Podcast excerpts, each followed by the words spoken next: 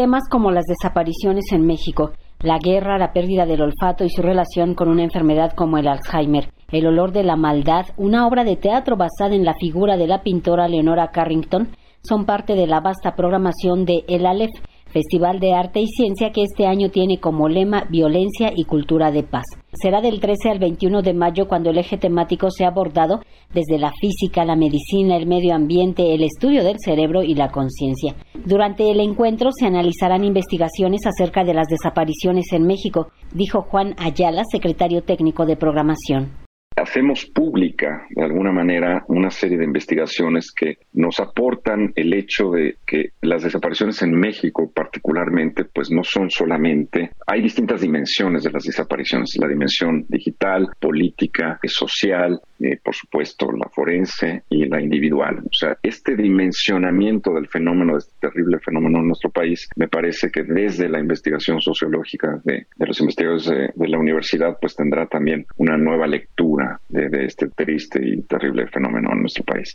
80 actividades, 109 funciones, 417 invitados de 6 países, 18 sedes, 45 colaboraciones forman parte de la numeraria que refirió Rosa Beltrán, coordinadora de Cultura UNAM, quien destacó a la cultura como elemento de la construcción de paz.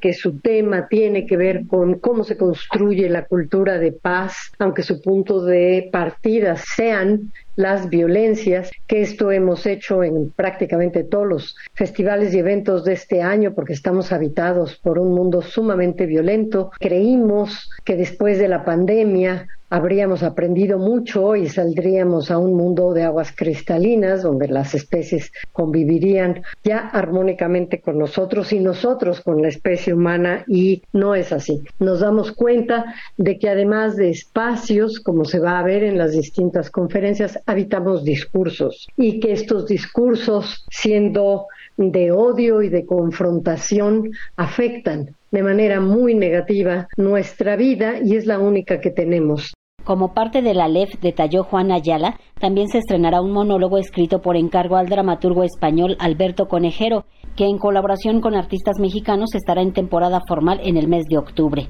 personaje importantísimo en el ámbito de las artes visuales en nuestro país, en, Europa, y que justamente fue víctima de violencia política, violencia psicológica, y a través de este monodrama, bueno, pues conoceremos una serie de, aspectos de su vida en donde, bueno, se gestó justo la colaboración también con algunos investigadores nacionales de, que dieron cuenta de algunos eh, datos que no se conocen del todo en España, pero sí, sí en México también se contará con la española Laura López Mascaraque, doctora en neurociencias, quien hablará acerca del olor de la maldad y la relación del olfato con temas como el Alzheimer. El olfato todavía no existe lo que sería un, umbral olfativo para saber si estamos perdiendo o no, porque nunca nos hacen eh, una prueba sobre ello. Pero es algo que sí que se está investigando mucho y que parece ser que hay una correlación entre una pérdida de olfato y enfermedades de este tipo como el Alzheimer y el Parkinson. El ALEF, Festival de Arte y Ciencia, se llevará a cabo del 13 al 21 de mayo. La programación puede consultarse en las redes sociales de la LEF.